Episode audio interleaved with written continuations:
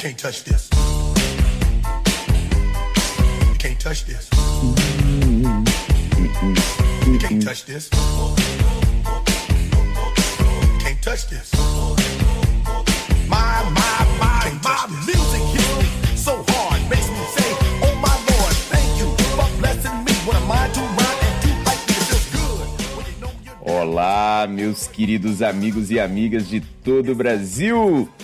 Hoje, o nosso português para quem começa ao som de MC Hammer com Can't Touch This. Uma música sensacional. Que momento, que momento!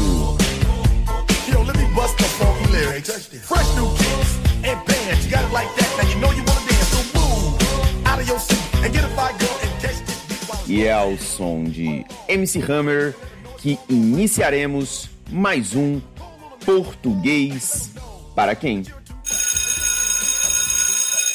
É isso aí, meus amigos. O PPQ conta com o patrocínio generoso, valoroso, como você já sabe, de absolutamente ninguém. E eu estou aqui hoje para falar de algo extremamente importante para você que quer conhecer a nossa querida e amada língua portuguesa. Como é que você faz para diferenciar um adjetivo de um advérbio? Porque eu digo, você com certeza um dia estará diante desta dúvida. Eu vou pedir para você analisar comigo o seguinte exemplo. Os brasileiros celebravam eufóricos a vitória da seleção. Vou repetir para você. Os brasileiros celebravam eufóricos a vitória da seleção. Lógico que essa foi uma previsão que eu fiz na época da Copa do Mundo de 2018 que aconteceu na Rússia. Só que primeiro, como vocês já sabem, o caneco não rolou. Aliás, o que rolou bastante na Copa do Mundo de 2018 foi o Neymar. Mas eu não quero falar sobre isso. O que eu quero falar é nesta sentença. Os brasileiros celebravam eufóricos a vitória da seleção. Eufóricos é um adjetivo ou é um advérbio? E é sobre isso que nós iremos falar no podcast de hoje. Primeira parte. É óbvio que é plausível que você pense que eufóricos é um advérbio. Na medida em que é possível entender que eufóricos representa o modo como os brasileiros celebravam. Ora, os brasileiros celebravam eufóricos a vitória da seleção, ou seja, os brasileiros celebravam como? Eufóricos. Então, é plausível imaginar que esta palavra funcione como um advérbio. Mas isso é só uma análise semântica do vocábulo. E para você dizer se é um adjetivo ou um advérbio, é preciso que você entenda as características morfológicas da classe gramatical dos adjetivos e dos advérbios. O adjetivo, como ele é associado a um substantivo, ele estabelece com o substantivo a que se refere uma concordância nominal. Por isso, o adjetivo sofre flexões de número, singular ou plural, e gênero, masculino ou feminino. Essa mesma propriedade de que falei agora, da flexão, da concordância, ela não se aplica aos advérbios, uma vez que a classe gramatical dos advérbios, ela primeiro está ligada a verbos adjetivos ou outros advérbios, e o advérbio é uma classe gramatical que é invariável, ela não vai apresentar essas flexões. Se você observar bem, no exemplo que eu apresentei, os brasileiros celebravam eufóricos a vitória da seleção. Eufóricos está em concordância com o substantivo brasileiros. Aliás, eu vou pedir a você para fazer um teste. Troque brasileiros por brasileiras. Qual seria o resultado da sentença? As brasileiras celebravam eufóricas a vitória da seleção. Veja que com essa troca, troquei o substantivo brasileiros por brasileiras, eu fui obrigado a trocar tanto o artigo que antecedia brasileiros, de os para as, e fui obrigado a trocar também o vocábulo eufóricos para eufóricas, ou seja, os brasileiros celebravam eufóricos a vitória da seleção, as brasileiras celebravam eufóricas a vitória da seleção. Como houve essa flexão, eu posso garantir que esta palavra é um adjetivo e não um advérbio. Se fosse um advérbio, esta palavra deveria ficar invariável, independentemente de aplicar brasileiros ou brasileiras. Agora, o que acontece? Eu vou fazer o seguinte: eu vou colocar essa construção num outro formato. Vou colocar o seguinte: os brasileiros celebravam euforicamente a vitória da seleção. Agora faz o seguinte: troque brasileiros por brasileiras. Qual vai ser o resultado? As brasileiras celebravam euforicamente a vitória da seleção. Veja que o mesmo euforicamente valeu tanto para brasileiros quanto para brasileiras, mostrando que, primeiro, essa palavra é invariável, característica dos advérbios. E segundo, agora eu sei que ser euforicamente expressa, na verdade, o modo como o ato de celebrar aconteceu. Ou seja, os brasileiros celebraram como? Euforicamente. O ato de celebrar foi praticado de maneira eufórica. Tudo bem? Então, esse é o critério que você sempre vai adotar para diferenciar um adjetivo de um advérbio. Já digo a você que essa dúvida vai acontecer sobretudo na ideia de modo, beleza? Se a palavra for variável, é um adjetivo porque ela estará em flexão com algum substantivo da sentença. Agora, se por acaso a palavra permanecer invariável apesar das mudanças, aí sim você sabe que encontrou um advérbio. E agora, meus queridos, eu quero apresentar a vocês uma das novidades que nós teremos aqui no Português para quem. Como eu havia dito na semana passada, semanalmente irei colocar uma caixa de perguntas lá no meu Instagram. Vou selecionar as melhores e irei responder aqui no podcast, beleza? E queridos, eu peço a vocês um pouco mais de cuidado ao fazerem as perguntas ali na caixa de perguntas no meu Instagram, porque é importante que você me faça uma pergunta que eu consiga responder dentro de um podcast. Se você por acaso me faz uma pergunta como é, Elias, como eu faço análise sintática? É uma pergunta muito ampla. Isso não é assunto de um podcast. É assunto de uma série de aulas. Essa eu não vou conseguir responder. Mas perguntas mais curtas poderão ser respondidas. Eu quero começar, inclusive, com a pergunta da arroba Marimarineta Almeida. Eu acho que é isso. Marimarineta Almeida. É isso mesmo. Ela me fez a seguinte pergunta: Elias, o verbo nascer é um verbo intransitivo? Como eu sempre costumo falar, é importante que você saiba que os verbos, na verdade, eles não nascem transitivos. Eles se tornam transitivos ou intransitivos. Só que eu entendo a dúvida da Mari pelo seguinte fato: quando pensamos no verbo nascer, é muito fácil associá-lo a uma sentença sem um complemento. Ele nasceu em 21 de junho de 1988. O que eu tenho? Ele nasceu intransitivo quando? Em 21 de junho de 1988. Ótimo. Só que, Mari, volta a dizer, o verbo, na verdade, ele não nasce intransitivo, ele se torna intransitivo. E eu posso sim fazer o verbo nascer virar um verbo transitivo. Como? Pense comigo naquela famosa sentença proferida em várias missas, cultos ou eventos religiosos. Ele morreu para o mundo e nasceu para Cristo. Ele morreu para o mundo e nasceu para Cristo. Quem nasceu para Cristo? Ele. E nesse caso, quem nasce, nasce para alguém. Nasce para quem? Para Cristo. Ou seja, até o verbo nascer consegue ser transitivo indireto nesse caso, porque o para Cristo está preposicionado. Então é importante ter esse cuidado quando falamos sobre os verbos. Não é muito fácil taxar um verbo como sempre intransitivo, porque em algum momento da história da humanidade alguém já fez alguma construção que faz com que esse verbo possa ser entendido como, por exemplo, um verbo transitivo. Para aproveitar também e mandar um abraço aqui para o Diálogos.pedagógicos, que mandou uma mensagem bem legal, falou só assim, só gratidão, você é massa demais. Obrigado, meu querido, ou minha querida, eu não sei quem é que gere esse perfil Diálogos Pedagógicos. Mas eu tenho uma pergunta aqui legal da Rosângela Dantas, que diz o seguinte, Elias, o que eu faço para me familiarizar com interpretação de textos preciso?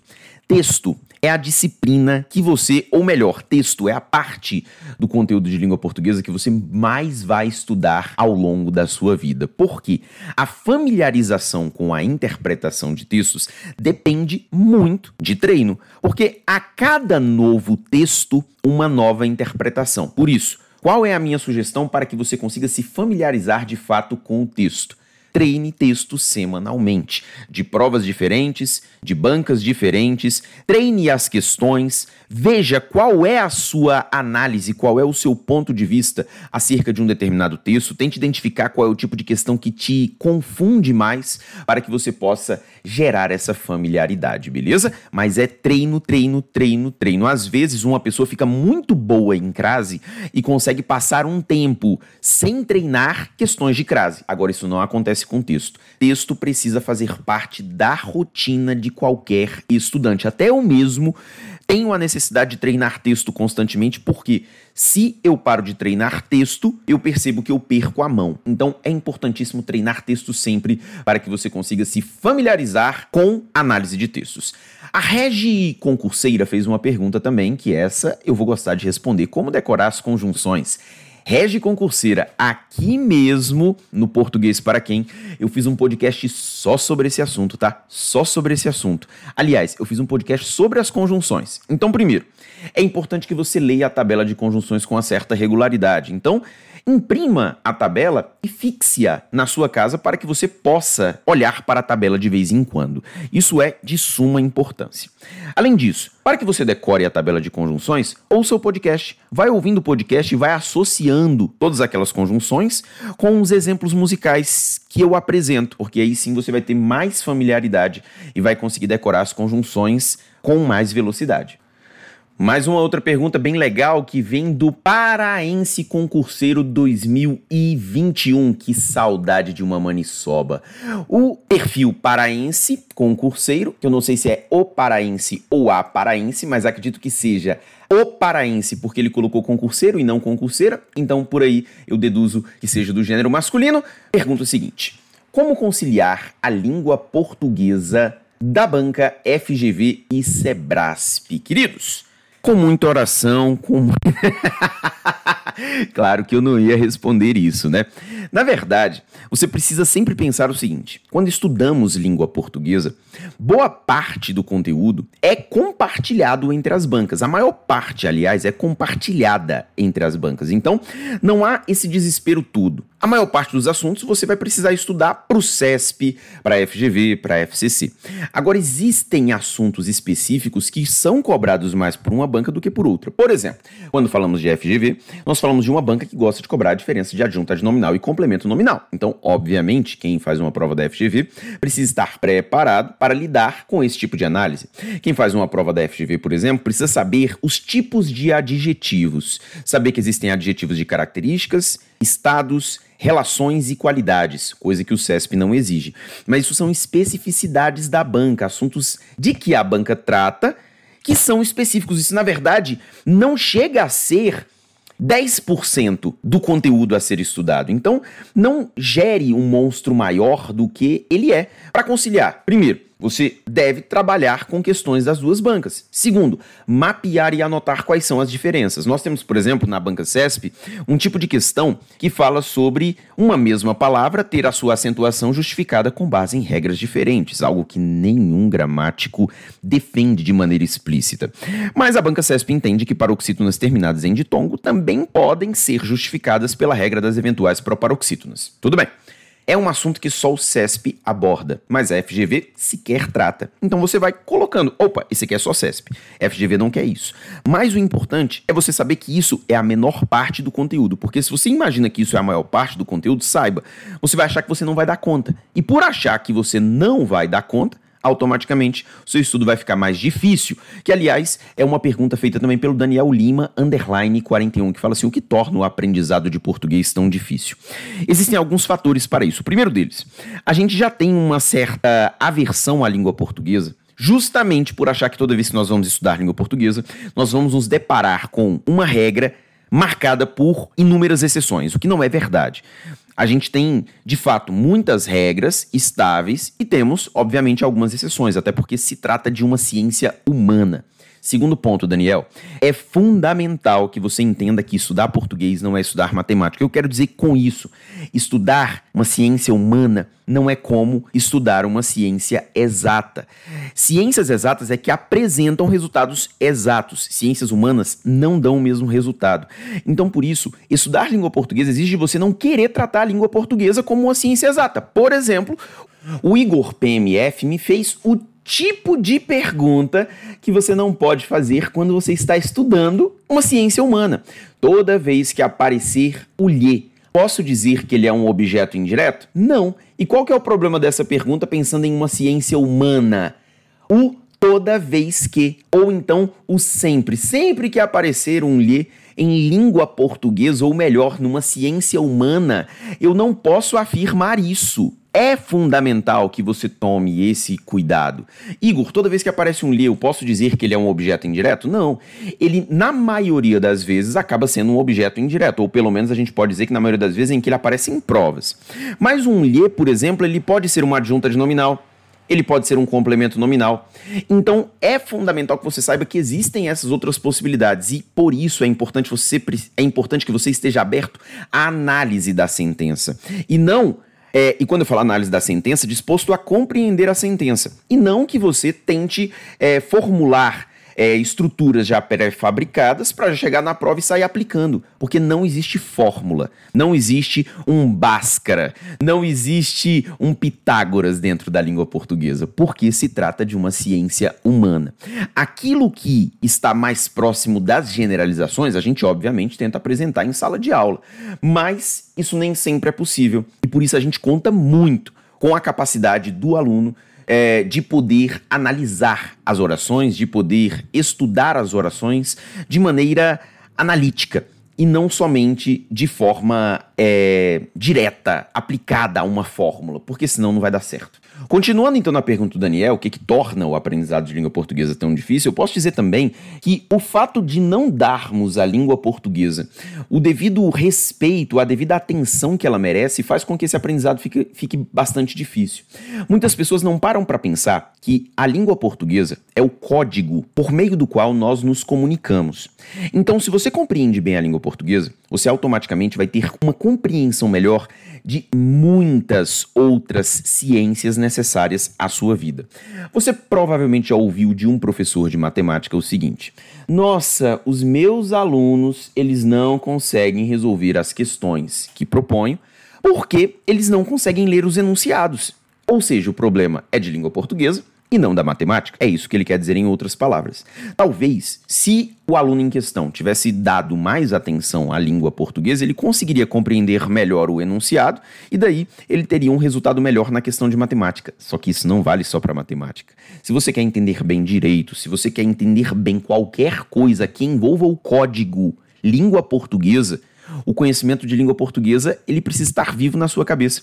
Então é importante que se dê atenção à língua portuguesa na vida, porque aí sim o aprendizado de língua portuguesa passa a ser mais fácil. O que faz ser difícil é essa falta de prioridade à língua portuguesa. E também é importante lembrar a questão da finalidade. Logicamente, uma pessoa quando está estudando para o vestibular, acaba dando mais atenção, por exemplo, ao estudo de matemática, biologia, química, por considerar que essas disciplinas são mais cobradas e são mais difíceis. Beleza. Mas se você, Daniel, por exemplo, já está estudando para concursos públicos, já pode perceber o quanto língua portuguesa é pesada em concursos públicos. Ela é, e quando eu falo pesada, não é pesada de difícil, é pesada de exigida. Então é importante que você saiba, agora você tem uma finalidade de aprender língua portuguesa. E talvez agora com essa finalidade você consiga quebrar esta barreira da dificuldade.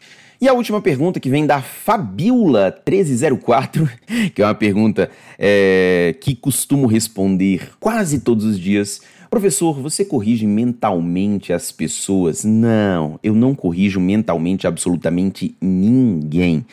Eu acho isso falta de educação, além de achar isso chato. Eu quero, na verdade, usar até um exemplo de um amigo meu. Ele é tatuador, um excelente tatuador. E ele gosta muito do trabalho dele. E ele fala: Elias, sabe qual é a parte ruim da minha profissão?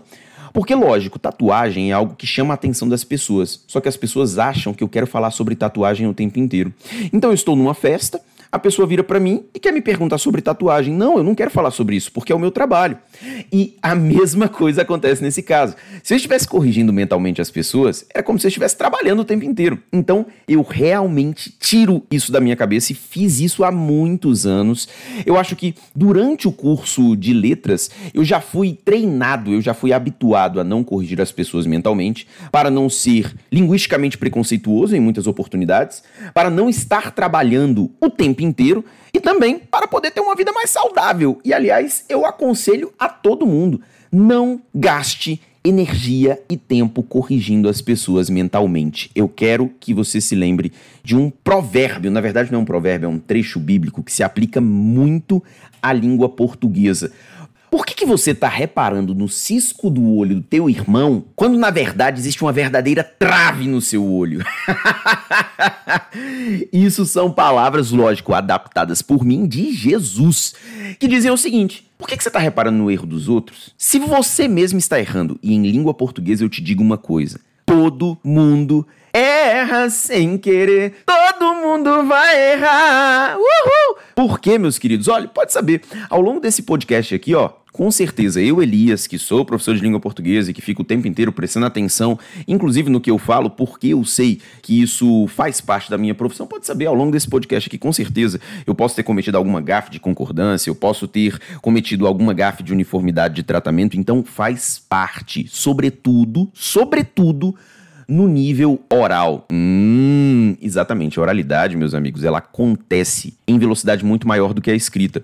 Então os erros acontecem. Então é preciso desopilar a cabeça para que você abra a mente e saiba você achou que ia cantar Robocop gay, né? Não, na verdade. Mas é importante lembrar as palavras de Mamonas Assassinas, né? Abra sua mente, gay também é gente. Mas eu quero que você abra sua mente e pare com esse negócio de ficar corrigindo os outros, porque isso não tá com nada, não tem a menor graça. E é assim, meus amigos, que chegamos ao final de mais um PPQ. Ó, oh, cuidado, hein? É PPQ, português para quem, não é PQP, beleza? Espero que vocês tenham aproveitado bastante e semana que vem eu estou de volta. Beijos, até lá!